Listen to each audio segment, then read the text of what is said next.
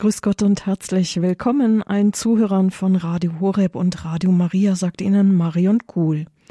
Sie hören heute die Berufungsgeschichte von Pfarrer Klaus Hofstetter, Leiter der Berufungspastoral der Erzdiözese München und Freising.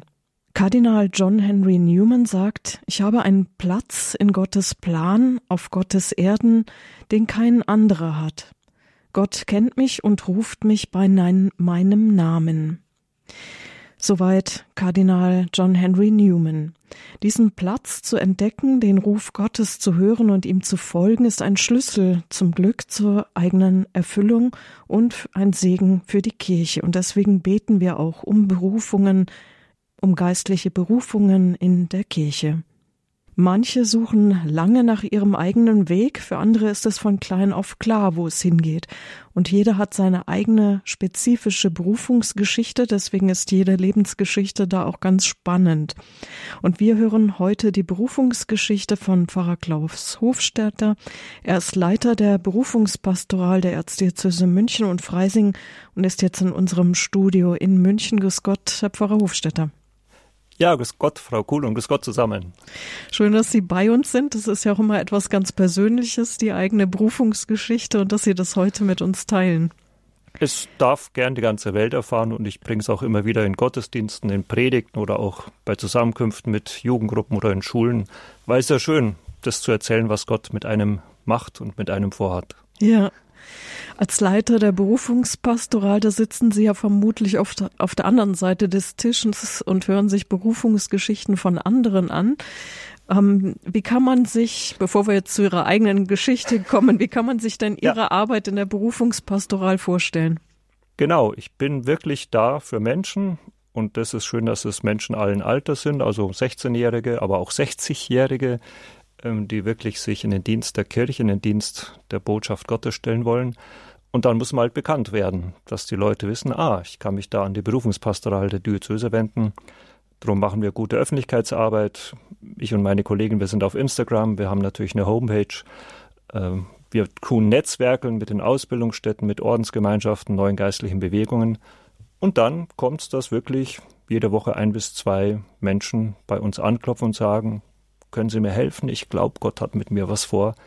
Und es ist dann total schön, ja, sowas wie eine Hebamme, ein Geburtshelfer zu sein für Menschen, die den Weg Gottes mit ihnen entdecken wollen. Mhm. Hebamme, ein schöner Ausdruck.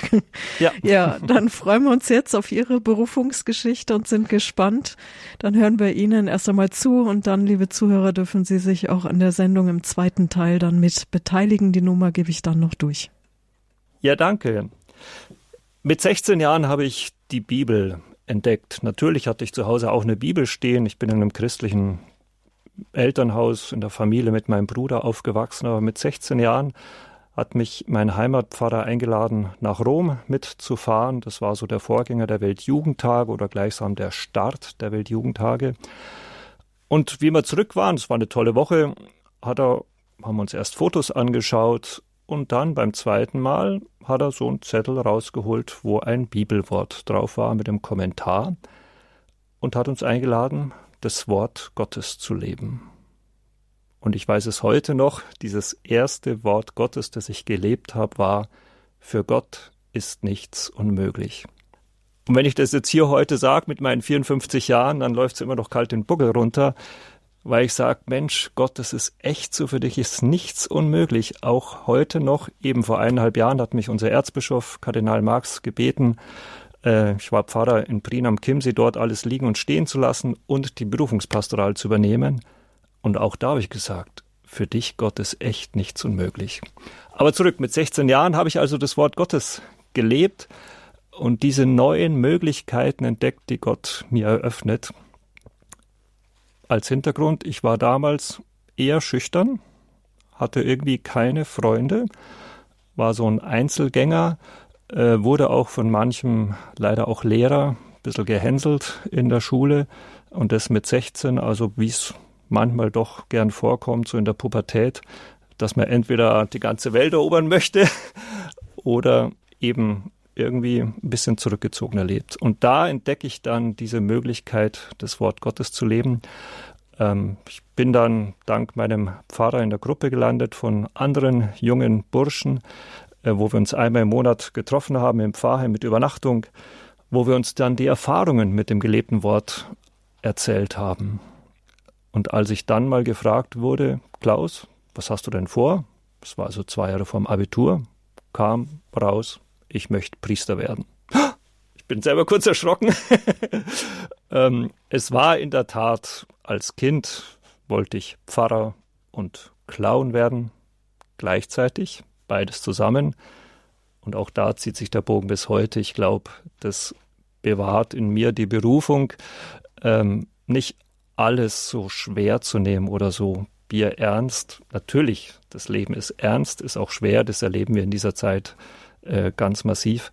Aber auch als Kind Gottes zu leben in dieser Leichtigkeit, die uns eben auch Gott verheißt.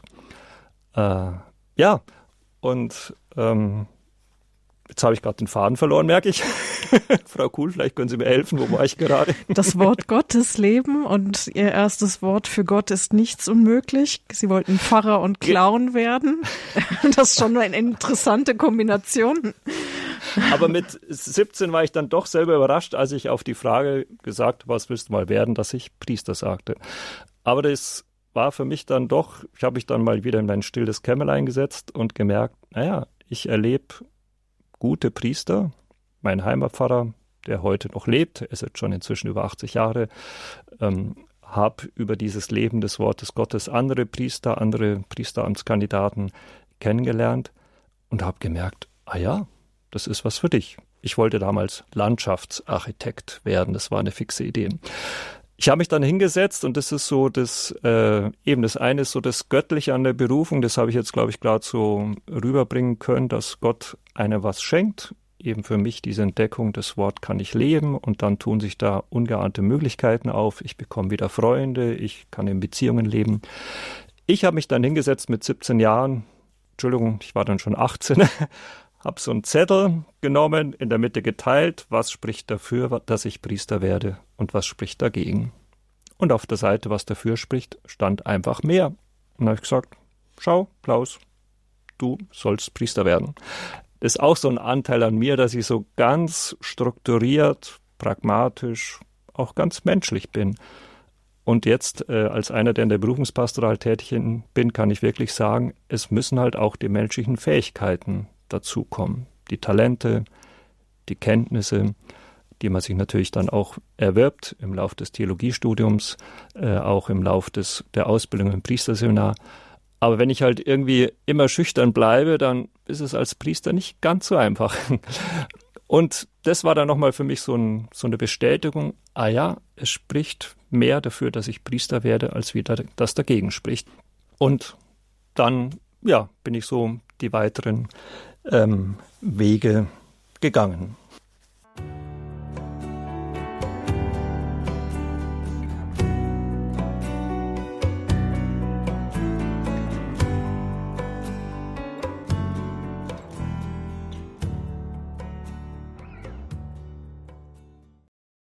Sie hören die Sendung Spiritualität bei Radio Horeb. Auch die Zuhörer von Radio Maria Südtirol sind mit dabei.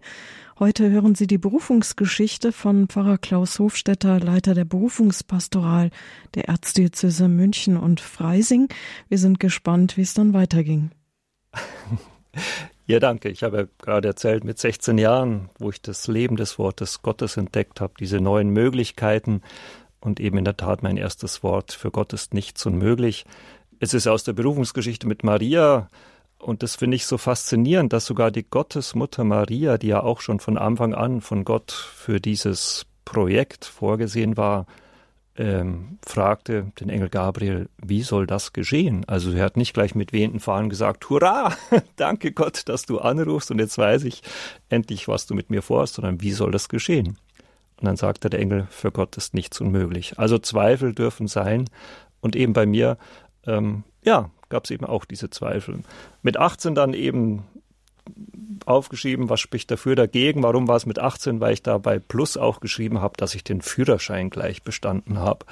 Und das ist eben auch so ein Anteil an mir, so dieses ganz praktische, konkrete. Ähm, Jetzt äh, gehe ich ein bisschen in die Kindheit. Ähm, ich habe schon erwähnt, ich wollte als kleiner Bub Pfarrer und Clown werden.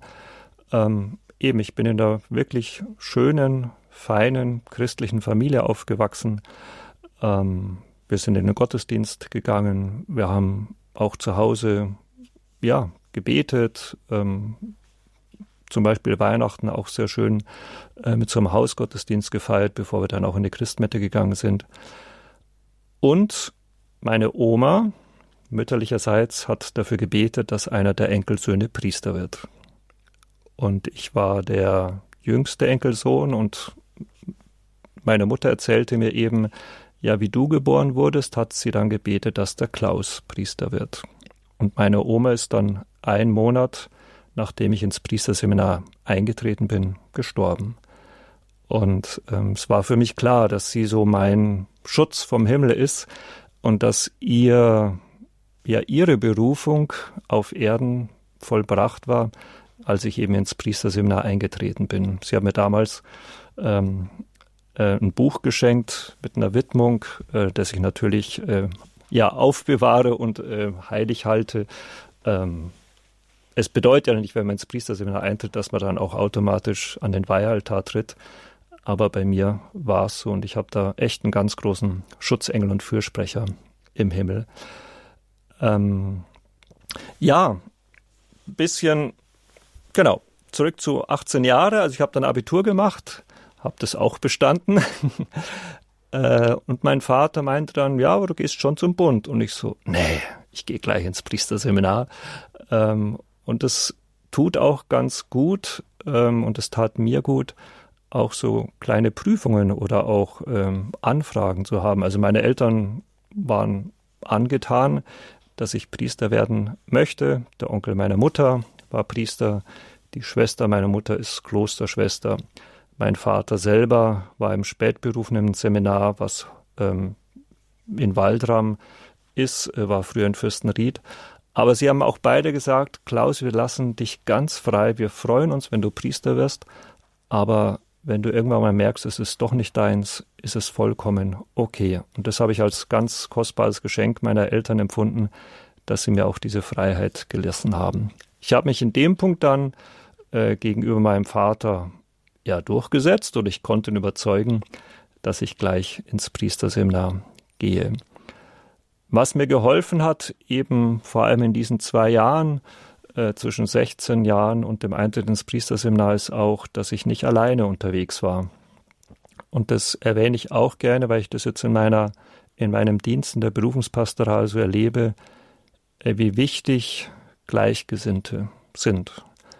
Und heute ist es natürlich noch mal, ja ich sage bewusst krasser als vor 35 Jahren, weil der Ruf der Kirche nicht mehr so gut ist, weil auch der Ruf von Priestern äh, in Mitleidenschaft gezogen wurde, leider durch Mitbrüder, äh, die eben Minderjährige zum Beispiel sexuell missbraucht haben. Äh, und wenn dann heute ein junger Mensch sagt, ich will Priester werden, ist es nicht selbstverständlich, dass die Eltern sagen, schön. Äh, und mir hat eben diese Gemeinschaft sehr gut getan von diesen Gleichaltrigen, die auch das Wort leben, äh, wo wir uns eben jeden Monat getroffen haben ich glaube, ich habe noch gar nicht erwähnt, ähm, ich habe eben durch meinen Heimatpfarrer die Fokularbewegung kennengelernt, eine der neuen geistlichen Bewegungen, die in der Zeit des Zweiten Weltkriegs entstanden ist, eben vor allem durch dieses Leben des Wortes Gottes. Und diese Gemeinschaft mit den Gleichgesinnten und Gleichaltrigen hat mir geholfen. Und das zieht sich bei mir auch wie so ein roter Faden durch in meiner Berufungsgeschichte, ähm, in Gemeinschaft zu leben äh, auf Gemeinschaft zu bauen, aber auch mich einzubringen, dass Gemeinschaft wachsen kann. Ähm, es gab dann noch ein wichtiges Moment so in meiner Berufungsgeschichte, das ich gerne auch noch erwähne. Ein Monat vor meiner Diakonenweihe ruft mich ein Priester an, und es war jetzt nicht irgendein Priester, sondern der war so für mich das Vorbild. Ich wollte so werden wie der. Äh, und der ruft mich an und sagte mir, du Klaus, ich wollte es dir als einer der ersten erzählen. Ähm, ich bitte den Erzbischof, dass ich als Priester befreit werde. Also sprich, dass er seinem Priester sein, salopp sagt man, einen Nagel hängt, äh, weil er eben gemerkt hat, er kann dem nicht mehr gerecht werden. Und ich stand da so am Telefon. Ich war gerade auf einer Fortbildung hinsichtlich der Diakonweihe und so, äh, wie Gott. Also ich habe das ähm, dem Priester und guten Freund nicht so anmerken lassen, aber hernach so, ja, aber wenn der nicht mehr Priester ist, ja, und ich dann. Und jetzt so im Nachhinein, und das durfte ich zum Glück auch sehr bald damals erfahren, so Krisen sind wirklich wertvoll. Jesus sagte auch, wenn das Weizenkorn nicht in die Erde fällt und stirbt, bleibt es allein. Wenn es aber stirbt, bringt es reiche Frucht. Und ich habe eben damals gemerkt, ah ja, ich kann mich nicht abstützen auf eine Gemeinschaft, auf Vorbilder, auf Mitbrüder, wo ich jederzeit kommen kann. Ich muss auch fähig sein, ganz alleine meinen Mann zu stehen. Ich muss fähig sein, ja, aus dieser tiefen Christusbeziehung heraus meinen Dienst als Priester zu versehen. Und damit, wenn ich jetzt so zurückblicke, äh, damals war ich ja 24 Jahre, bevor ich zum Diakon geweiht wurde, merke ich, dadurch sind meine Wurzeln nochmal tiefer in die Erde gewachsen äh, und somit ist der Bau meines Lebens, darf ich wirklich voller Dankbarkeit sagen, auch nochmal stabiler gegenüber so manchen Stürmen, die auch in meinem jetzt doch 27-jährigen priesterlichen Dienst kamen. Äh, von daher sind wirklich so Herausforderungen, Schwierigkeiten, Schmerzen doch immer auch eine Gnade. Auch wenn sie natürlich momentan äh, sagt, ach, warum das jetzt oder muss da das jetzt sein? Vielleicht hören wir das nächste Lied hinein. Sie haben sich Lied auch von der Gemeinschaft der Fokulare gewünscht. Gen Verde, Vivere Dentro, Innen leben. Vielleicht können wir nachher auch noch ein bisschen über die Fokularbewegung von Ihnen hören im weiteren okay. Verlauf.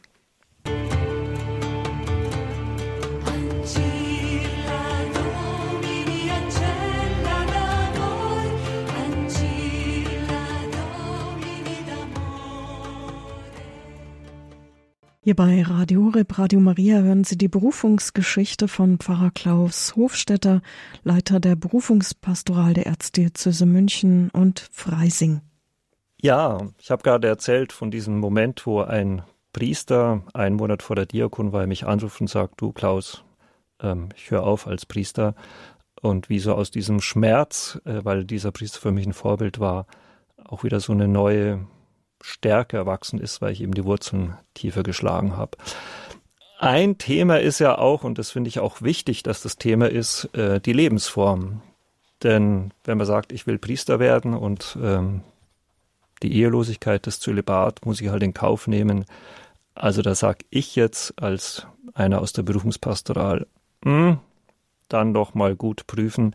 Äh, mir wurde es geschenkt ähm, im Lauf der Priesterausbildung, hat mir auch verschiedene Praktika, man lernt viele Priester kennen, was echt wertvoll ist. Und ich habe auch Priester kennengelernt, wo ich mir dachte, hm, wie leben die dann die Ehelosigkeit?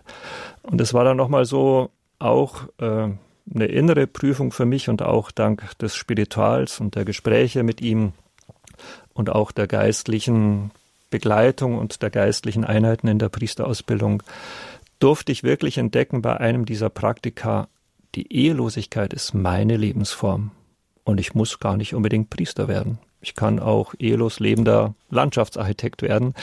Und das denke ich ist bei mir, oder nicht nur denke ich, bin mir sicher, dass das auch ein Geschenk ist durch die Fokularbewegung, in der ich eben inzwischen festes Mitglied bin, wo er auch ehelos lebende Männer und Frauen in Gemeinschaften, in so, sogenannten Fokularen leben, die eben nicht Priester sind, sondern ihrem normalen Beruf nachgehen, die jetzt auch keine Ordenstracht äh, tragen, äh, aber eben ehelos leben, aber eben auch nicht einsam leben oder vereinsamen. Und das ist auch wirklich eine Bereicherung, ein großes Geschenk. Äh, das Schöne ist jetzt, wo ich wohne, in Höhenkirchen, Siegertsbrunn, südlich von München, äh, lebt nicht nur ich mit dem dortigen Pfarrer zusammen. Wir bilden dort eine Wohngemeinschaft von Pfarrern. Wir waren jetzt auch kürzlich in der Süddeutschen Zeitung, weil es irgendwie was Besonderes ist, dass Priester auch gut auskommen äh, und gemeinsam unter einem Dach leben, sondern dort an dem Ort ist auch das Männerfokular für die Region München. Ähm, und eben, es braucht letztlich als Priester, sag ich, zwei Berufungen. Die zum priesterlichen Dienst und die zur Ehelosigkeit. Und wenn beides zusammenfällt, das darf ich eben bei mir äh, erfahren, dann ist das wirklich ja, ein großes Glück, ein großes Geschenk. Ähm, der Mitbruder, mit dem ich zusammen lebte, äh, lebt, Entschuldigung, äh, der sagte gegenüber der Redakteurin der Süddeutschen Zeitung, als Priester bin ich nicht dazu verdammt, einsam zu sein. Das wurde dann auch die Überschrift zu dieser Reportage. Äh, Mitte Januar ist das rausgekommen in der Süddeutschen Zeitung. Äh, und das merke ich auch so, die Resonanz ist total positiv, dass wir als Priester in der Gemeinschaft leben. Es gibt in unserer Erzdiözese mehrere Gemeinschaften von Priestern, äh, die sich bewusst entschieden haben, zusammen zu leben, das Leben zu teilen. Ähm, eben, wie gesagt, ich wohne konkret mit dem Pfarrer vom Pfarrband Höhenkirchen und Eigen zusammen im Pfarrhof von Höhenkirchen. Um dann vielleicht so von meiner Geschichte her das abzurunden, in der Berufungspastoral bringe ich inzwischen so gern diesen Dreiklang Ruf, Berufung, Beruf. Das steckt da alles so in diesem Wort drin. Äh, und da mag ich jetzt auch Sie, liebe Hörerinnen und Hörer, einladen, auch mal so in Ihr Leben zu schauen. Denn es ist ja nicht nur ein Priester berufen, es ist nicht nur eine Ordenschristin berufen, auch eine Mutter lebt ihre Berufung, auch ein, ja, ich sag mal, Metzger lebt eine Berufung oder auch eine, die für Radio Horeb ähm, als Redakteurin und Moderatorin zuständig ist, lebt ihre Berufung, hauptberuflich oder ehrenamtlich.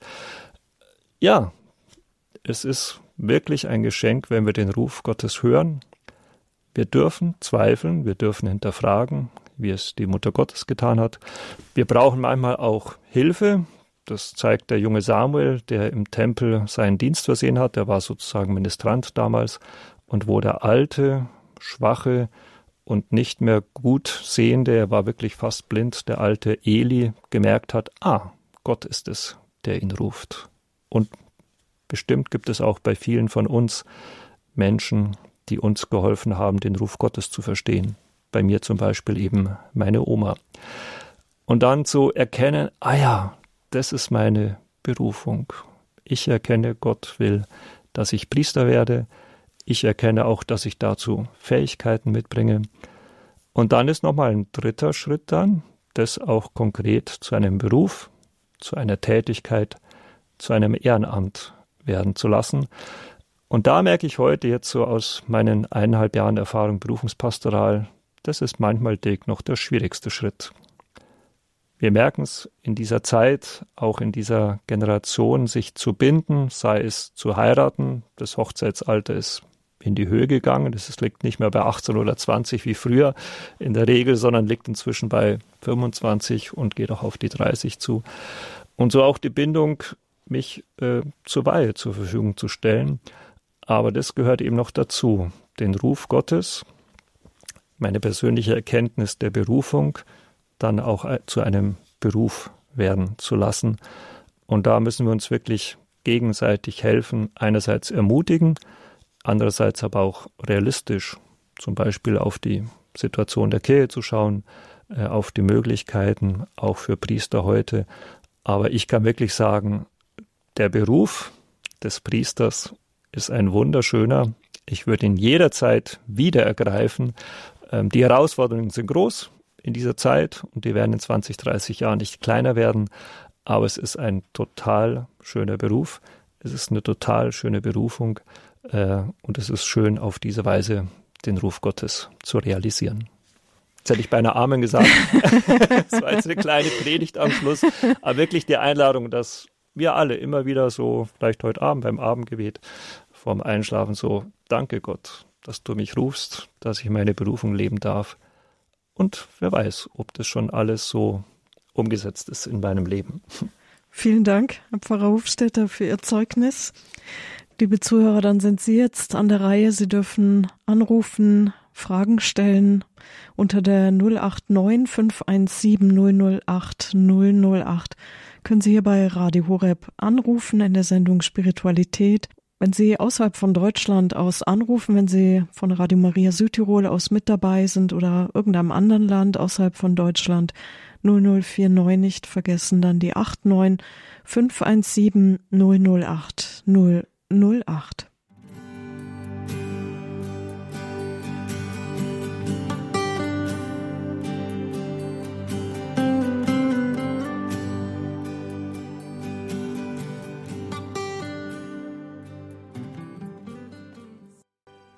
Radio Rip, die Sendung Spiritualität. Auch die Zuhörer von Radio Maria Südtirol sind mit dabei.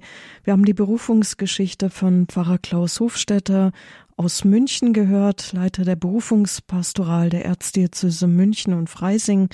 Sie dürfen anrufen unter der 089 517 008 008.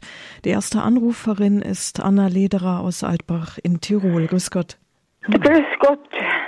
Ich bin erst ganz kurz jetzt ins Haus gekommen, ans Radio eingeschalten und habe die Berufungsgeschichte nur das letzte gehört. Und ja. ich muss sagen, ich komme aus einem guten Elternhaus im Bauernhof. Da war ein äh, Onkel, ist Priester geworden, von mütterlicherseits, väterlicherseits eine Schwester, Missionsschwester. Und von unserer Familie, waren, wir waren zehn Kinder, zehn Kinder und davon sind drei Mädchen. Eine ist geistliche Schwester geworden, eine Familienhelferin und ich Pfarrhaushälterin. Mm, ich war 45 Jahre Pfarrhaushälterin, 20 Jahre in meiner Heimat und dann in Saalfelden, 15 Jahre und 10 in Backerstein. Und wie ich noch in Albach war, dann habe ich für meine Schwester und meine Mutter neben Elternhaus äh, gemanagt, dass ein Haus, dass wir alle Geschwister, die auswärts sind, zu uns kommen können ins Haus. Und jetzt bin ich allein im Haus. Und hm. wegen der Berufungsgeschichte im Pfarrhof immer sagen, ich habe manchmal den Schmerz, wenn keine Haushälterin mehr im Pfarrhof ist ich muss echt sagen, wir haben viele Aushilfen gehabt oder Studenten, afrikanische Studenten oder ja. aus, aus dem Gefängnis oder, oder na, bin zwar viel los und viele Aushilfen. Und ich muss sagen, ich denke mir, dass so eine große Dankbarkeit, dass ich Heimat schenken konnte. Ich habe so viele äh, Danke, Dankesbriefe oder auch Kontakt noch dass sie gern bei uns waren. Wir haben viel gefeiert und alle waren gleich angenommen, ob das ein Sandler war, ob das ein Gefängnis war oder irgendjemand, alle, alle haben wir gleich akzeptiert und, und ich denke mit der großen Dankbarkeit zurück und in meinen Augen ist es auch eine Berufung ja. im Pfarrhof Heimat bieten und alle, die kommen, wie oft haben manche gesagt, Anna, Anna, du bist immer da, du hast immer ein gutes Wort oder du hast immer Zeit für mich oder so. Mit einer großen, großen Dankbarkeit. Sehr schön. Ja. ja, das teile ich, dass Sie wirklich da Ihre Berufung gelebt haben und die Berufung Heimat zu geben und das Haus offen zu halten und alle willkommen zu heißen, ist ja was ganz was Schönes, ja. Ja, dann danke für den Anruf. Alles Gute nach Tirol. Wir haben eine weitere Hörerin aus der Nähe von Köln, Frau Geisbühl. Grüß Gott. Ja, grüß Gott, äh, ich habe mich sehr gefreut. Ich habe gerade erst eingeschaltet, um den, den Klaus zu hören. Okay, Klaus, ich bin, ich bin, du kennst mich ja auch äh, von der Pfarrbewegung und so weiter, ja. Und ich bin natürlich auch äh, ganz mit Priestern verbunden durch meinen Gebetsdienst, den ich seit 25 Jahren leite. Wir haben gerade unser Jubiläum gefeiert. Ja, wir haben uns zuletzt in, in, in in Castel Gandolfo getroffen und ich freue mich, ja. Also mindestens äh, das, was du alles erzählt hast jetzt in der in, für deine Berufungsgeschichte, die habe ich leider nicht mitbekommen, aber ich ich ich habe auf jeden Fall schalte ich um 5 Uhr morgen früh wieder an. Okay, ganz herzlichen Kurs und ich freue mich, dass du dass du auch mal dran gekommen bist jetzt. Okay. Ja, schön, danke. danke. Alles Gute. Ja. ja, auf Wiederhören, Frau Geisbühl. Äh, wiederhören. Ja. Vielleicht noch zu den Pfarrhausfrauen. Also meine Mutter hat mir gesagt, Klaus, das sage ich dir gleich, ich mache nicht deine Pfarrhausfrau. Also die war eine super Hausfrau, super Mutter, er hat hervorragend gekocht. Wir hatten auch ein offenes Haus, haben viele Feste gefeiert. Äh, aber das war für mich auch hilfreich zu wissen, ah ja, auch da kann ich mich nicht abstützen. Äh, ich bügle total gerne, nehme mir allerdings jetzt auch nicht so die Zeit dafür. Äh, ich kann selber Knöpfe annähen, ich koche total gerne. Ähm, also bei mir würde leider jede Pfarrersfrau leider fast arbeitslos werden. Aber es ist natürlich ein ganz wertvoller Dienst und auch wir, der Pfarrer Kleiners und ich, wir haben eine Zugefrau, die also einmal in der Woche kommt und dann uns unterstützt beim Putzen der Wohnung. Ähm, kochen tun wir, wie gesagt, selber gerne. Aber mhm. es ist ein wertvoller Dienst und es ist wirklich manchmal so wie die Seele im Pfarrhof, ja. Pfarrer Hofstetter, wie war denn die Reaktion von Ihren Freunden oder aus der Familie? Sie haben die gesagt, die Eltern haben, waren eigentlich froh über die Entscheidung, haben das angenommen, aber so das Umfeld auch? Ja, jetzt hatte ich ja nicht so ein großes Umfeld eben. Also ich war als Bub ein ziemlicher Lausbub, habe auch so manches angestellt. Wir hatten da in der, es war so eine Reihenhaussiedlung, äh, es waren alles Familien in unserem Alter und auch Jungs. Also ich war da super, äh, wir haben da Fußball gespielt, ich war toller Torwart, äh, wollte auch mal Torwart werden. Aber dann eben so mit 13, 14 Ne, eigentlich wie ich ins Gymnasium musste, was heißt musste, ich bin ins Gymnasium gegangen und ähm, aufgrund der Sprache war ich dann nicht mehr mit denen so beisammen. Also es gab jetzt nicht wirklich eine Clique oder Freunde, die dann gesagt haben, wie du Priester werden oder oh, wie toll. Äh, es war wirklich bei mir äh, nur die Familie und das Schöne ist halt, dass ich dann durch äh, diese Fahrt äh, mit der Jugend aus unserer Pfarrei nach Rom äh, dann eben auch die Fokularbewegung kennengelernt habe äh, wo da ja auch Unterstützung da ist und aber wirklich so diese Basis ist, gemeinsam das Wort zu leben. Vielleicht. Und dann ist es zweitrangig, ob du Priester wirst oder Pfarrhaushälterin oder Journalist. Ja, also diesen Widerstand äh, habe ich so nicht erfahren. Müssen. Ja. ja. wir haben einen Hörer oder eine Hörerin in der Leitung. Ich nehme Sie gleich mit auf Sendung. Grüß Gott. Wenn Sie noch Ihr Radio im Hintergrund ausmachen würden, dass wir kein Echo haben, das wäre super. Und ich gebe nochmal die Nummer durch 089 517 008 008. Unter der Nummer können Sie sich auch beteiligen an dieser Sendung. So, jetzt probieren wir es nochmal. Grüß Gott. Grüß Gott. Mein Name ist äh, Wilhelm Diebfried aus Mannheim. Äh, ich möchte zu dem Thema was dazu beitragen. Äh, der Pfarrer, der jetzt, ich kann Namen so schlecht merken. Ja. Der Pfarrer Hofstetter hört Sie, Sie sind auf Sendung. Ja, ja. Der hat jetzt normalerweise äh, von seiner Situation her äh, nach meinem Dafürhalten äh, einen sehr guten Ausgangspunkt. Ich selbst äh, hatte einen äh, äh, Cousin, der 40, über 40 Jahre Bruder war bei den Comboni-Missionaren und der ist äh, mit 64 Jahren noch äh, zum Priester geweiht worden, äh, damals in Russland äh, vom damaligen Erzbischof von Moskau. Und er sagte immer, äh, selbst Jesus hat ja äh, seine, seine Jünger immer zu zweit ausgesandt, ja. Und also ist, es ist ja nicht so, dass die Priester, so wie das heutzutage äh, oft der Fall ist, ja, ähm, alleine äh, äh, äh sind. Viele haben nicht einmal mehr eine Haushälterin, ja, und es ist halt eine ganz un, ungute Sache. Und wie gesagt, mein Cousin, der war damals, der äh, war Arbeiter äh, Fokularbewegung, ja, und bei der IRD, äh, das ist International Association for Deliverance, also Befreiungsdienst war der dabei und so weiter, ja. Und wie gesagt, äh, der war natürlich auch immer in, hat immer in Gemeinschaft gelebt und war dann zum Schluss in Elwangen und hat sich da um ein Hilfs- und Gebetswerk vom Daniel Comboni gekümmert. Ja. Hm. Also äh, wie gesagt, er war nie immer auf sich allein gestellt, er war immer irgendwo in Gemeinschaft, wofür der Mensch ja an und für sich auch äh, geschaffen ist. Ja, ja. Und aber ja, danke.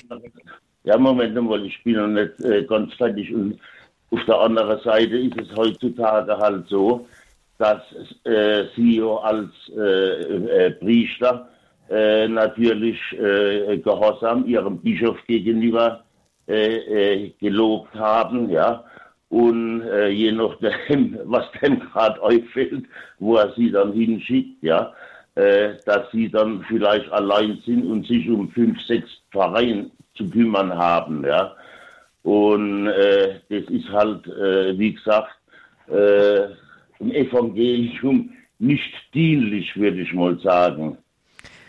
Tja, wie sehen Sie das, Herr Pfarrer Hofstetter? Ja, ich finde es toll, dass hier nicht primär Fragen kommen, sondern wirklich auch persönliche Beiträge. Also ich stimme da voll zu. Die Berufung des Menschen ist nicht alleine zu leben. Es gibt natürlich auch die Berufung des Eremiten, aber das sind dann wirklich schon spezifische Berufungen. Aber eigentlich ist Gott hat den Menschen geschaffen als Mann und Frau, damals schon als Gemeinschaft.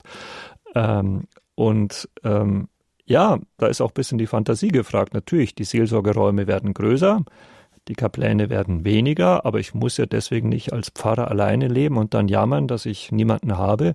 Äh, ich war in Brien, Bad Endorf, habe ich auch alleine im Pfarrhof gelebt, weil die beiden Pfarrvikare nicht so unbedingt Gemeinschaft wollten. Äh, aber dann habe ich auch andere Formen der Gemeinschaft ähm, gefunden. Ähm, ja, also Gemeinschaft ist und wie Sie sagen, Jesus hat die Jünger zu zweit ausgesandt. Das habe ich im Seelsorgeteam damals auch gesagt. Äh, wir hatten sieben Vereine und noch zwei Filialen.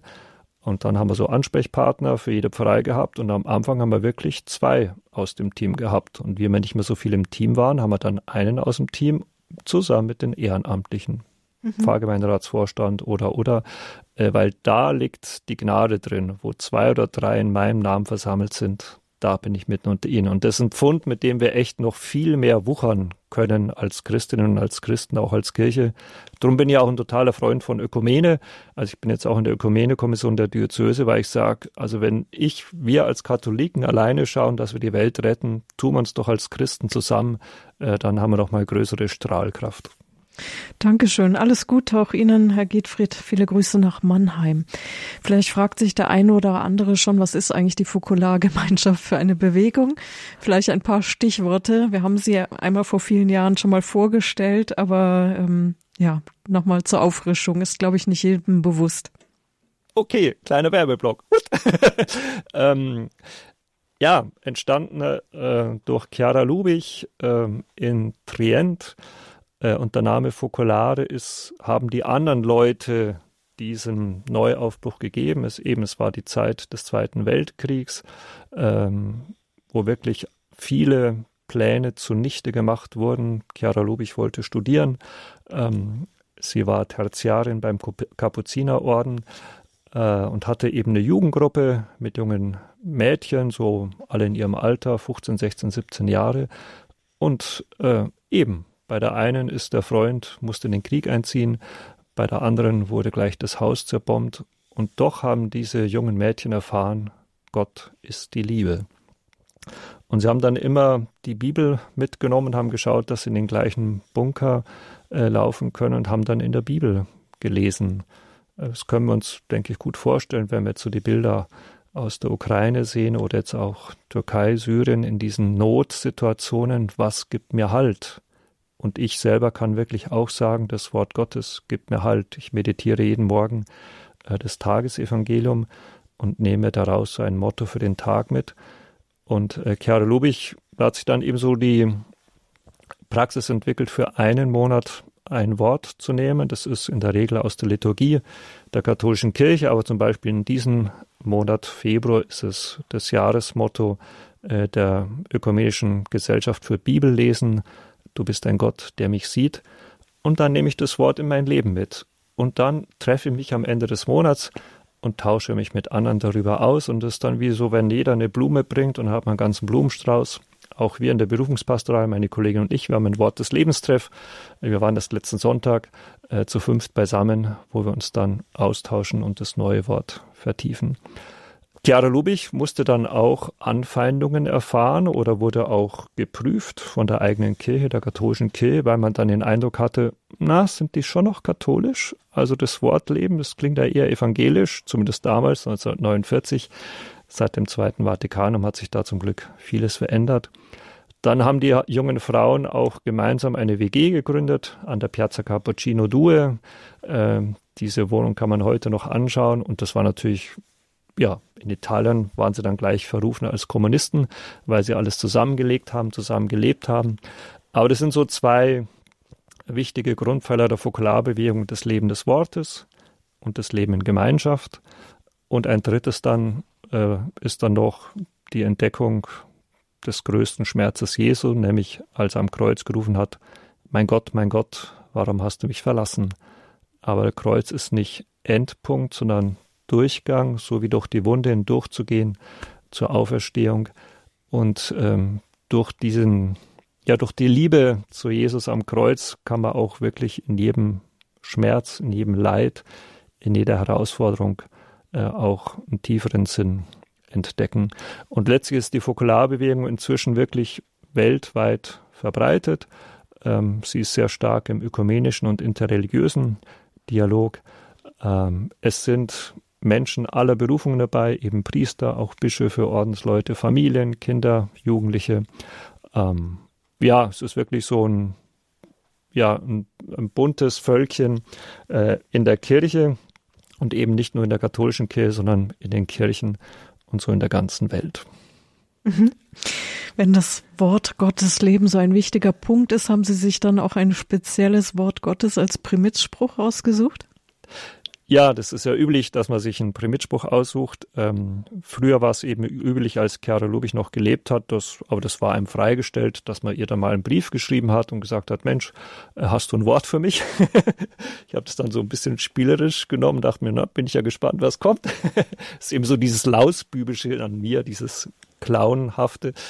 Äh, und dann war ich aber richtig bewegt, weil es eben nicht irgendein Bibelwort war, sondern es war ein Bibel oder ist ein Bibelwort aus dem Tagesevangelium, das bei meinem Namenspatron trifft. Und das ist jetzt eben nicht der heilige Nikolaus vom 6. Dezember, sondern der heilige Nikolaus von Flühe. Äh, und da fand ich schon mal stark, dass ähm, Chiaro Lubich oder so äh, ihr Team das so recherchiert hat.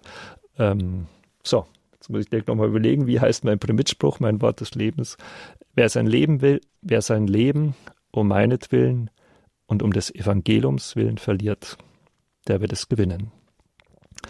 Und ähm, ich habe letztes Jahr im Mai eine kräftige Erfahrung gehabt. Das war gerade so äh, nach dem Weltgebetstag um geistliche Berufungen, was so durchaus so ein Höhepunkt ist für die Berufungspastoral. Ähm, und da gab es so ein paar Dinge, die passiert waren, dass ich gesagt habe, ich schmeiße jetzt hin. Ich gehe zum Bischof und sage, such dir einen anderen. Ich mache nicht mehr mit. Äh, dann habe ich auch noch Corona bekommen äh, schon zum zweiten Mal, wo ich mir dann auch denke, lieber Gott, was soll jetzt das noch? Also ich habe so eine Beziehung zu Gott, dass ich wirklich so auf du und du mit ihm rede. Jetzt liege ich da auch noch im Bett, habe Corona, äh, habe da letzte Woche drei niederschmetternde Dinge erlebt. Nee. Und dann kam mir plötzlich dieses Wort des Lebens, mein Primitspruch. Und dann, ah ja, das Leben als Christ ist nicht eine Autobahn, wo du mit 180 dahin rauscht und dir alles zu Füßen liegt. Das ist eine Herausforderung. Äh, und dann habe ich mich wirklich da, also ich hatte bei der, in der Corona-Woche auch ein paar Symptome, also ich lag wirklich im Bett, habe ich mich dann im Krankenbett für Jesus neu entschieden. Ähm, wie ich dann wieder Corona-frei war, habe ich dann eine Bergtour gemacht und oben dann auch das Gipfelkreuz umarmt und mich wirklich auch mit Leib und Seele neu für Jesus Christus entschieden und durfte dann auch eben gleich erfahren, dass das große Fruchtbarkeit ausgelöst hat. Also ich hatte in den acht Wochen danach, nachdem ich das Gipfelkreuz umarmt habe, hatte ich wirklich jede Woche ein Gespräch mit einem jungen Mann, der Priester werden will. Und dann dachte ich mir, ah ja, die Verheißungen des Wortes Gottes erfüllen sich echt. Wer sein Leben um meinetwillen und um des Evangeliums willen verliert, der wird es gewinnen. Und seit eben diesem Erlebnis im Mai letzten Jahres bin ich mit einer inneren Freude und tiefen Dankbarkeit übe ich meinen Diensten der Berufungspastoral aus. Schön. Wir haben noch eine Hörerin oder einen Hörer in der Leitung, wenn Sie sich okay. kurz vorstellen. Grüß Gott. Mein Name ist Helga Maria Pieper. Ich rufe aus Xanten an und aus der Fokularbewegung ist auch die Versender entstanden. Und zwar ähm, der Gründer ist Frey Hans und der Zwillingsbruder ähm, Pater Paul. Ja. Ähm, dann ist auch Christian Heim auf der Versender Gut Neuhof. Mhm. Und es gibt hier in Deutschland mehrere äh, Versenden. Ähm, dann ist wieder in Portugal und in, ähm, in Italien gibt es eine Versender oder gar zwei, drei. Und auch, auch in, in Russland? Auch in Russland mhm. gibt es Versenders inzwischen. Ja, sind, ich, da bin ich nicht ganz so informiert. Ich weiß nur, dass es damals Schwierigkeiten gab, weil äh, Russland da so ganz bestimmte, wie soll ich sagen, äh, Bedingungen, ja, ähm, ja. Äh, was das Einkommen angeht. Äh, ja. Ähm, Russland mhm. hatten wir, die hatten wir von St. Wendel aus im Saarland äh, die Beziehung zu Jumen, hat allerdings nichts mit Versender zu tun. Hm. Ja, gut. Dankeschön für den Anruf, Frau Pieper. Aber da ja, merkt man, wie gerne. konkret das, das Leben des Wortes Gottes wird, dass eben jemand dann diese Versenders gründet, eben Padre Hans. Mit Paul Stapel war ich jetzt im Januar erst auf Exerzitien. Christian Heim ist ein Freund von mir. Und es ist eine schöne Frucht aus dem gelebten Wort, aus der Nachfolge Jesu. Äh, von daher lohnt sich wirklich, seinen Berufungsweg zu gehen und sich von Gott alles zu erwarten. Denn für ihn ist nichts unmöglich. Danke. Dann auch danke Ihnen für den Anruf, Frau Pieper. Alles Gute nach Xanten. Wir sind am Ende der Sendezeit angekommen. Für alle, die das gerne noch einmal nachhören wollen, das können Sie tun in der Mediathek von Radio Horeb www.horeb.org im Podcast Sendereihe Spiritualität oder Sie können eine CD beim CD-Dienst bestellen unter der 08328 921 120. Am Ende dieser Sendung wollen wir um Berufungen beten. Sie haben ein Gebet mitgebracht von Kardinal Marx und damit wollen wir dann auch die Sendung beschließen, auch mit Ihrem Segen dann. Ja, eben als Sie, Frau Kuhl, sagten, dass ich dann am, am Schluss ein Gebet sprechen möchte, kam mir gleich das von unserem Erzbischof, das er vor ein paar Jahren an uns alle in der Diözese verschickt hat. Ich war zufällig heute bei ihm zum Gespräch und ich kann ihn alle Hörerinnen und Hörer auch ganz herzlich von ihm grüßen und schließe gern ab mit seinem Gebet um Berufungen. Heiliger Geist, schöpferischer, geheimnisvoller Geist Gottes, erwecke in unserem Erzbistum München und Freising, ich darf jetzt erweitern, erwecke in unserer Kirche, überall auf der Welt immer neu den Glauben an Jesus Christus, den Auferstandenen, den Lebendigen, der uns alle einlädt, den Weg seines Evangeliums zu gehen. Ermutige und stärke die jungen Männer, die sich aufmachen wollen, ihr Leben ganz in den Dienst Christi und seiner Kirche zu stellen. Vertreibe ihre Furcht und ihr Zögern, weil ihnen gesagt wird, sie könnten nur verlieren, sie würden das wahre Leben verfehlen oder verpassen stärke und bewege sie zum befreienden Ja-Wort der Liebe, zum Vertrauen darauf, dass der Weg mit dem lebendigen Christus in seiner Kirche ein Weg in die wahre Fülle des Lebens ist. Vertreibe, Geist der Liebe und der Wahrheit, in unserem Erzbistum, in dem Verein, Gemeinschaft und Familien, den bösen Geist der Resignation und der Müdigkeit, die Atmosphäre der Mutlosigkeit und des Misstrauens. Schenke Begeisterung und Freude darüber, den Namen Jesu Christi tragen zu dürfen, ihm zu begegnen in den Sakramenten, ihn zu bezeugen im Leben, damit seine Stimme hörbar, sein Leben sichtbar bleibt durch die Kirche. Du schöpferischer Geist Gottes, der vom Tod ins Leben führen kann, der die Welt aus dem Nichts ins Dasein gerufen hat, Du kannst aus furchtsamen, zögernden und zweifelnden jungen Christen überzeugende Jünger Jesu machen, wenn sie sich von dir lieben und führen lassen. Komm, Heiliger Geist, du Sturm der Liebe Gottes, wehe in der Kirche und wecke in ihr Berufungen für den priesterlichen Dienst. Stärke und ermutige junge Frauen und Männer zum Weg der evangelischen Räte und zum pastoralen Dienst öffne die Augen und Herzen aller für den großen Schatz des Evangeliums, Jesus Christus. Amen. Und so segne euch, die ihr diese Sendung hört und auch im Nachklang noch hört, euch und eure Familien, eure Gemeinschaften, alle Menschen, die ihr im Herzen tragt. Und ich segne alle, die den Ruf Gottes hören und ihm folgen wollen. Euch segne der dreieinige Gott, der Vater, und der Sohn und der Heilige Geist. Amen. Amen. Vielen Dank, Herr Pfarrer Hofstetter, und alles Gute für Ihren weiteren Weg. Vergelt's Gott. Dankeschön. Danke auch Ihnen, liebe Zuhörer, fürs Dabeisein. Viel Freude mit Ihrer eigenen Berufung. Das wünscht Ihnen Marion Kohl.